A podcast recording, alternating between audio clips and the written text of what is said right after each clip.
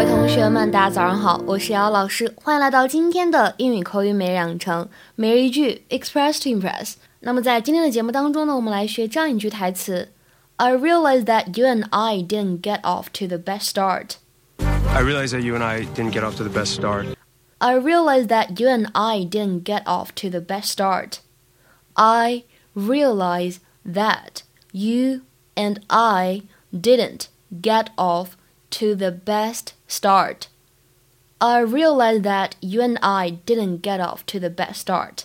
说什么呢？我知道咱们俩之间怎么样呢？没开个好头。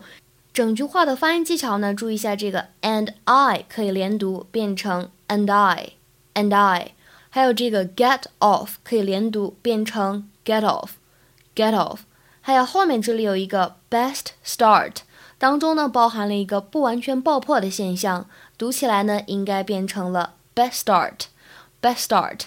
Mr. Tanner, I realize that you and I didn't get off to the best start, and I want to apologize for that.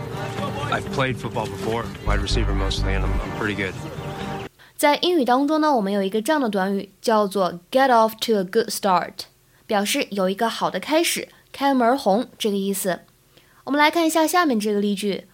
I really want to get off to a good start at my new job. I hope I won't make any mistakes at my first week.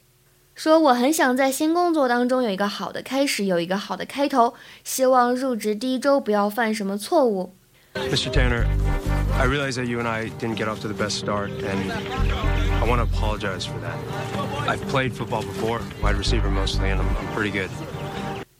那么在刚才的美剧片段当中呢，这个 didn't get off to the best start 就表示咱们俩之间的相处，咱们俩之间的交际怎么样呢？没开什么好头，彼此之间呢都没有留下什么好印象。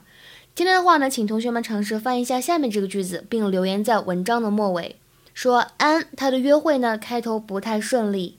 好，那么今天的分享呢就先到这里了，See you guys tomorrow，明天再会。Nothing to kill. or die.